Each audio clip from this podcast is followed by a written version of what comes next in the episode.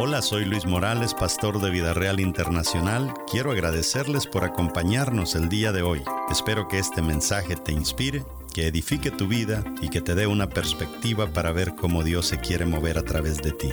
Disfruta el mensaje.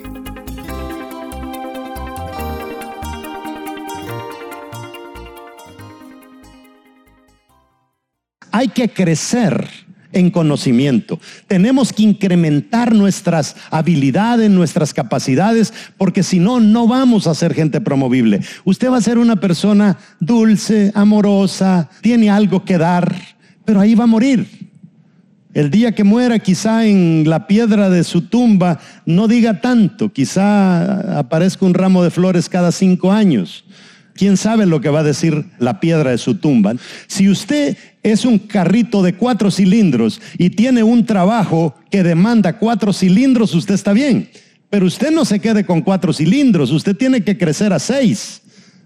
Cuando usted es de seis cilindros y llega a ocho cilindros, ya usted ya está siendo mal usado en un puesto de cuatro cilindros. Automáticamente usted tiene tanto cilindraje que alguien lo va a ver y lo va a querer llevar a otro nivel. O aún su mismo jefe, si son honestos, le va a decir, hay mejores horizontes para ti. Tienes demasiadas capacidades. Ya esta empresa te queda grande a ti. Nosotros en mi familia siempre hemos tenido negocios y una vez me encontré a un muchacho que nos hacía la limpieza y era tan habilidoso, él hacía la limpieza y él arreglaba cosas, hacía más de la cuenta. Yo un día le dije, tú no nos vas a durar como empleado. Tú te vas a tener que ir pronto porque es que eres demasiado inquieto y tienes demasiadas habilidades. Y así fue. Miren, no habían pasado ni dos años, el tipo ya tenía tres casas. Es que la gente, uno puede olfatear este tipo de personas. Entonces capacidad es el potencial de crecimiento. En forma de pregunta, ¿cuál es tu potencial de crecimiento? Es el deseo de seguir aprendiendo y creciendo para poder sobrellevar mayores responsabilidades. Amados hermanos, la vida no es una vida exitosa si usted está intentando vivirla sin problemas. La vida no va a ser la vida más exitosa si usted está intentando llevársela suave. Si usted lee Jeremías 48, verso 8, por ahí, 8, 9, 10, dice, Dios maldice a Moab. Y cuando vamos a descubrir la razón por qué lo maldice, dice, quieto estuvo Moab desde su juventud. ¿Qué quiere decir eso? Como dice en inglés, he's been taking it easy. No ha querido mucho. Entonces, por eso dice Dios, lo maldigo, maldice a Moab. Por eso, póngase a pensar, el que aprende y crece está diciendo, quiero una carga más pesada. Y aquí es donde mucha gente se equivoca, porque yo como pastor, cuando veo que usted es una persona muy elevada, cuando yo veo que usted es una persona eh, que tiene mucha habilidad, mucha capacidad, yo les voy a dar una carga más pesada. Y el problema es que hay gente muy habilidosa, pero cuando uno le quiere dar una carga muy pesada, dice, ¿y por qué solo a mí, pastor? Porque es que tú eres el único promovible. Tú eres el único que tiene las capacidades, nadie más las tiene. Entonces, en vez de renegar y decir, ¿por qué a mí, pastor? Gracias, pastor. Algo vio el pastor en mí que los otros no tienen. Eh, por ejemplo, si tú tienes 50 discípulos aquí en la iglesia que trabajamos con célula, si tienes 50 discípulos, tienes la capacidad de liderar 50 para amarlos, para cuidarlos. Lo que no sabemos es si tienes la capacidad para liderar 100. Entonces, ¿qué es lo que pasa? Que cuando tú ya estás liderando 50, esto trae un efecto. La gente te trae más gente y más gente y más gente. Entonces de repente te vas a ver con 100 y tú no tienes la capacidad para eso. Entonces, ¿qué comienza a hacer la gente? Dice, mi líder no me cuida, yo me voy para otro grupo. Y por eso es que la gente dice, se me están yendo, se me están yendo, gente malagradecida. No, es que tenemos que ser inteligentes. Entonces, Dios no te dará mil si no te has capacitado para una carga de ese tamaño. Entonces, es importante que nos capacitemos. Las personas dentro de la iglesia deben tener la capacidad para crecer y hacer cosas nuevas todo el tiempo. Esa es la capacidad que debemos de tener. ¿De dónde nosotros sacamos en la Biblia que la iglesia es un lugar solamente para venirse a sentar? Por eso es que usted a mí nunca quizá a algunas personas hasta les caigo mal porque yo siempre estoy enseñando.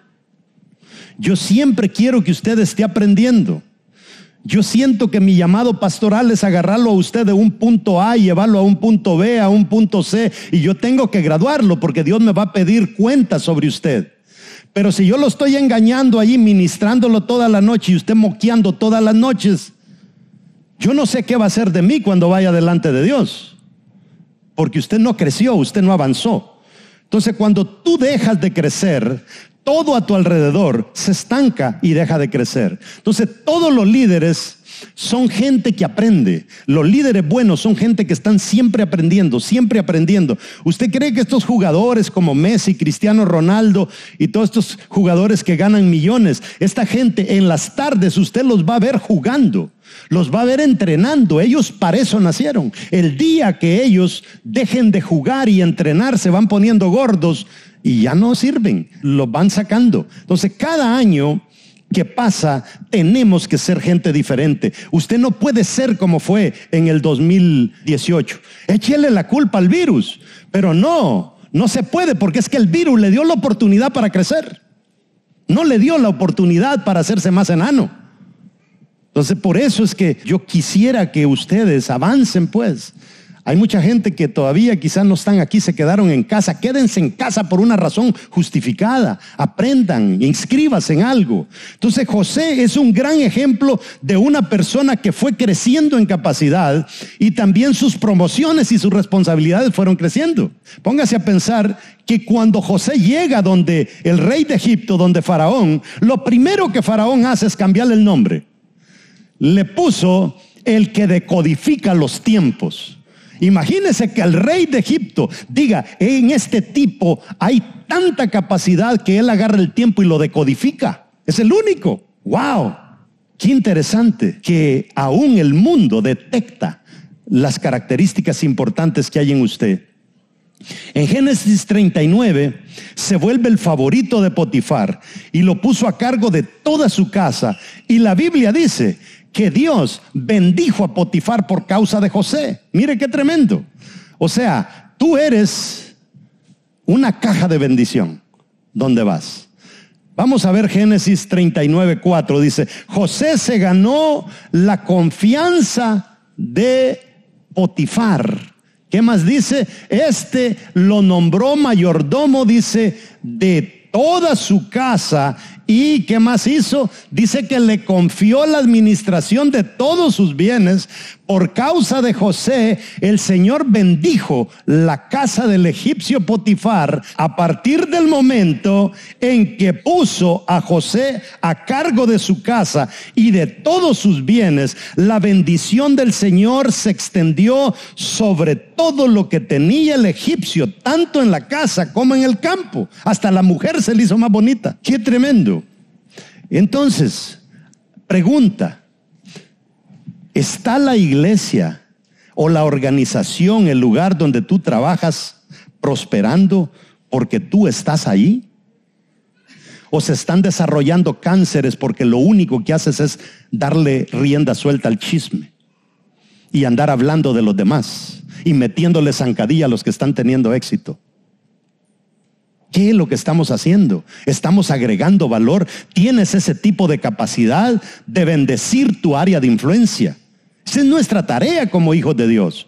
Sé la diferencia entre un cristiano y un musulmán en un lugar donde nosotros trabajamos. Que nosotros le llevamos bendición al lugar donde estamos. Cuando a José lo vendieron, no sabía cómo hacer ninguna de estas cosas. Él no tenía estas grandes capacidades, tuvo que crecer en estas áreas, tuvo que aprender cómo manejar todo esto. Él había crecido criando vacas, sembrando trigo, eso, eran sus dos oficios, ganadero, agricultor, sacar cosechas. Entonces, si tú sigues aprendiendo, seguirás creciendo. Gracias por escuchar nuestro podcast de hoy. Síguenos en Facebook, Instagram y YouTube como Luis Morales Ministries. Para conectar con nuestro ministerio puedes escribirnos al correo electrónico pastor.vidareal.net. Nos escuchamos en el siguiente episodio.